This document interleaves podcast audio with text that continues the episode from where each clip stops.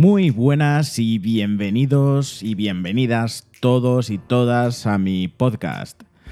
Muchísimas gracias por el feedback del episodio anterior. Me habéis recomendado mogollón de series, así que ya no me voy a quejar más, lo prometo, que tengo para rato. Sobre todo Sandra y Emily desde Andorra, que me han actualizado la lista de pendientes de una manera espectacular. He visto Watchmen y ahora estoy empezando con The Young Pop. Eh, son ambas de HBO. La verdad es que The Watchmen me ha encantado. Eh, espectacular esa serie, pero no apta para todo el mundo. Y bueno, ya veremos qué tal The Young Pop. Ya, ya os comentaré. Bueno, pues hoy es miércoles y la verdad que se me han pegado las sábanas. Además, hoy ha empezado el tema de las declaraciones de Hacienda en un momento bastante polémico en el que la economía está revuelta. Bueno, más que revuelta, está todo parado y el gobierno no hace más que tirarse, que tirarse púas unos a otros y meten la puntita del pie para luego sacarla. Donde dije digo, digo Diego. Mientras tanto, y ya después de una quincena larga de confinamiento y de estado de alarma, y aún no hay nada claro ni accesible de verdad para la gente que lo necesita. Eso sí, las eléctricas y en general las empresas de suministros ya se han puesto las pilas al 100% para que podamos pagar religiosamente nuestras facturas sin ningún problema ni saturación. Vamos, me parece vergonzoso. Y en estos momentos es cuanto más afecta a la gente desfavorecida. No digo, por ejemplo, que se dejen de pagar facturas, que según en qué caso, si durante el estado de alarma eso se podría condonar perfectamente por parte de estas empresas esa sería la mejor donación. Pero que rebajen un 40 o un 50%, mm, ya que al encima estar en casa todo el día obligados por la situación, el consumo se está viendo y se verá muy elevado. Y eso por no decir eh, la gente que teletrabaja, que trabaja desde casa. Obviamente las empresas no cubren ese gasto. Eso sí, Luego estas eh, compañías se cubren de gloria y son los salvadores de la sociedad cuando escriben notas de prensa para comunicar los millones que han donado. Me parece súper hipócrita. Eh, entiendo que una donación es una donación. Eso está muy bien y no voy a decir que no, jamás. Pero leí por Twitter hace poco una frase que me llamó muchísimo la atención y me parece totalmente acertada y es la siguiente. Las donaciones si se publican, dejan de ser donaciones y se convierten en marketing. Lo de Inditex, por ejemplo, me encanta. El señor Ortega van agloriándose con las donaciones de millones, más luego el material sanitario, que las plantas de Inditex empezarán a fabricar gel y mascarillas, pero me casco un ERTE a toda la plantilla del copón y nadie dice nada. Os leo también trozos de un artículo de Business Insider en el cual se recalca todo esto que os vengo a decir. El artículo se titula SEAT, Vodafone, Repsol, IKEA y otras 21 empresas que están donando y fabricando material sanitario para aportar su granito de arena en la lucha contra el coronavirus en España. Y no es que lo vaya a sacar fuera de contexto, pero os voy a leer pequeños fragmentos para que veáis lo que estoy diciendo. Empezamos con Xiaomi, por ejemplo, en el cual, cito textualmente, em, la tecnológica china anunciaba el pasado viernes la donación de miles de mascarillas FFP3, el máximo estándar de protección, a España. Repito, yo lo agradezco y más por parte de empresas chinas, ya que se les está estigmatizando de una forma bastante irracional. Pero ha anunciado. Prosigo. El grupo L'Oreal se ha lanzado a la creación de gel desinfectante, una tarea que ya comenzó la semana pasada y que intensificará durante las próximas. Además, han anunciado que entregarán a través de la Roche-Posay desinfectantes a farmacias, hospitales y residencias. Gracias, gracias el Banco Santander. En este caso no, no escriben nada de esto el artículo, pero yo soy consciente porque lo he visto a través de televisión y en otros artículos de periódicos. Ya hicieron una rueda de prensa espectacular, ¿no? Donde decía que donaría un 4 millones de euros a la sanidad madrileña y a la presidenta de la entidad, Ana Patricia Botín, y el consejero delegado de la entidad, José Antonio Álvarez, eh, ganarán un 50% menos en 2020 para crear un fondo de al menos 25 millones Eso es el 50% menos que ganan, ¿eh? Cuidado. Para frenar a la pandemia del coronavirus, mediante la compra de material y equipamiento médico. Increíble. Increíble. Fijaros, ¿no? Que, qué guay, ¿eh? Que van a dejar de ganar 25 millones dos personas, ¿no? Como dice aquí esto. Mm, que es lo que estarán ganando, ¿no? A costa nuestra. Pero bueno, no me voy a meter con los negocios de cada uno.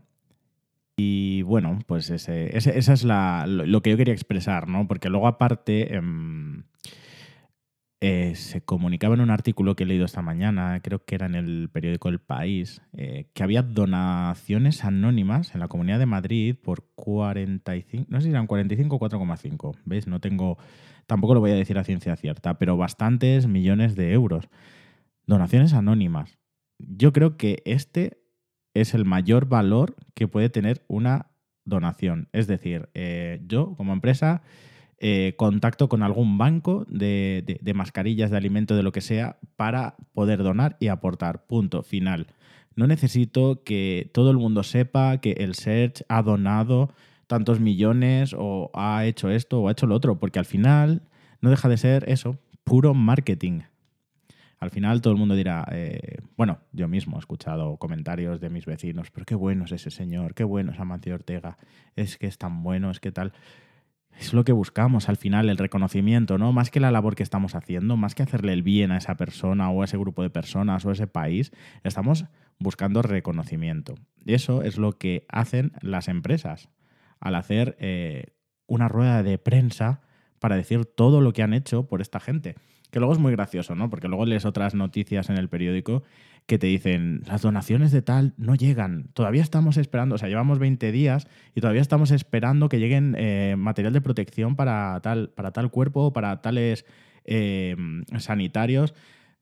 La realidad es muy distinta a lo que se ve en televisión, porque todos se llenan la boca con las donaciones, pero luego eh, el ciudadano, por ejemplo, a, de a, pie de calle que intenta comprar algo de esto, no hay porque está agotado en todos sitios, pero se están dando millones. ¿Cómo puede ser que esté agotado? Después eh, hay cuerpos, no voy a mencionar cuáles, pero hay cuerpos de seguridad mm, nacional, véase policía, Mossos de Escuadra, Guardia Civil, quien quiera, que todavía no tienen ningún tipo de este material de protección.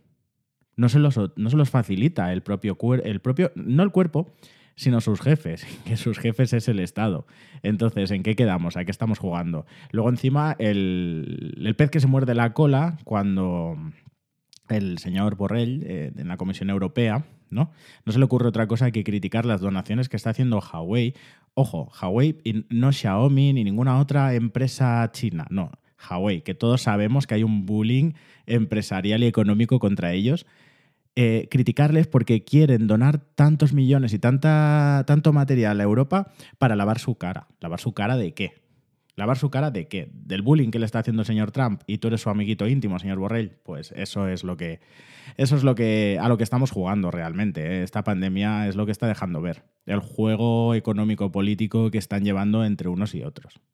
Y mientras tanto, ¿quién lo sufre? Los pueblos, los países, la gente de a pie, es surrealista. En fin, ya me he calentado suficiente eh, hablando de este tema y os voy a comentar otra cosita que os quería comentar, que os quería contar. Y, estos días eh, se habla mucho, ¿no? Hablamos mucho entre, entre nosotros, entre mis amigos, mis contactos, la gente que me llama, en fin. Y es em, lo, que, lo que digo en el título, ¿no? Instaways parte 2.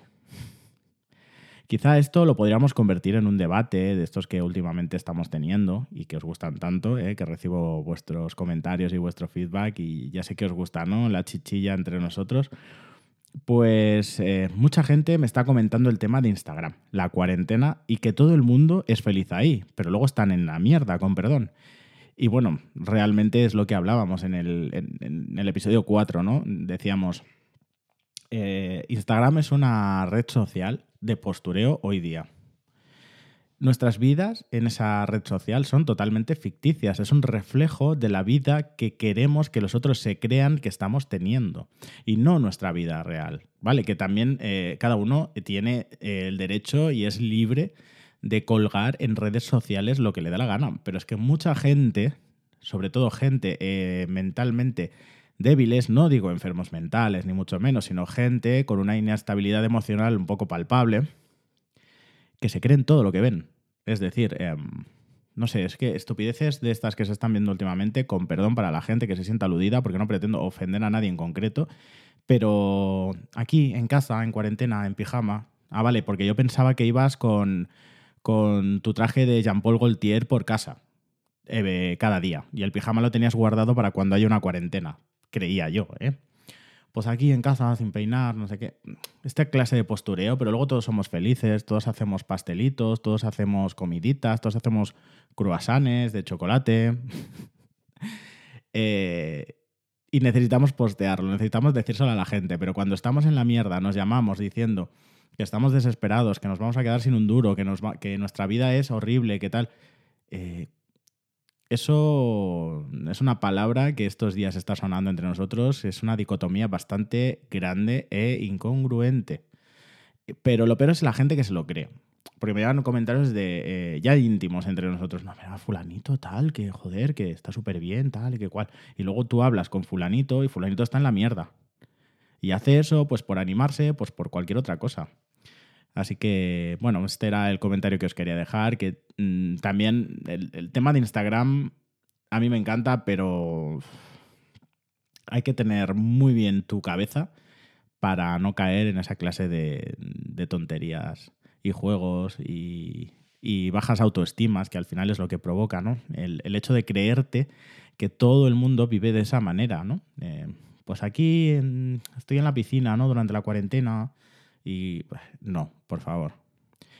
Y bueno, pues esta es la idea que se me había ocurrido. No sé si haremos un debate sobre esto. Esta semana seguramente haya otro debate, porque vamos, está, está la cosa animada.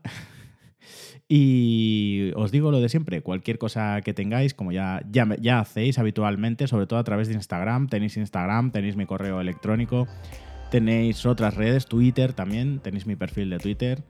Eh, mira, por Twitter suelto más puitas que las que suelto por aquí, así que los que, los que tengáis Twitter, eh, agregadme que ya leeréis alguna que otra. Pero bueno, lo dicho, contactadme por cualquier consulta, cualquier duda o cualquier sugerencia a través de redes sociales que os las dejo en las notas del programa, como siempre, y por favor, seguid animados. Me parece súper bien que coloquéis vuestras fotos en pijama. Eh, se agradece porque lo que no comento, eh, mi aspecto, mi, mi, parte hater me lo prohíbe, pero lo que no comento es que en realidad haciendo esas cosas hay mucha otra gente que realmente se anima. Así que un saludo, nos vemos, nos escuchamos, nos leemos y hasta la próxima.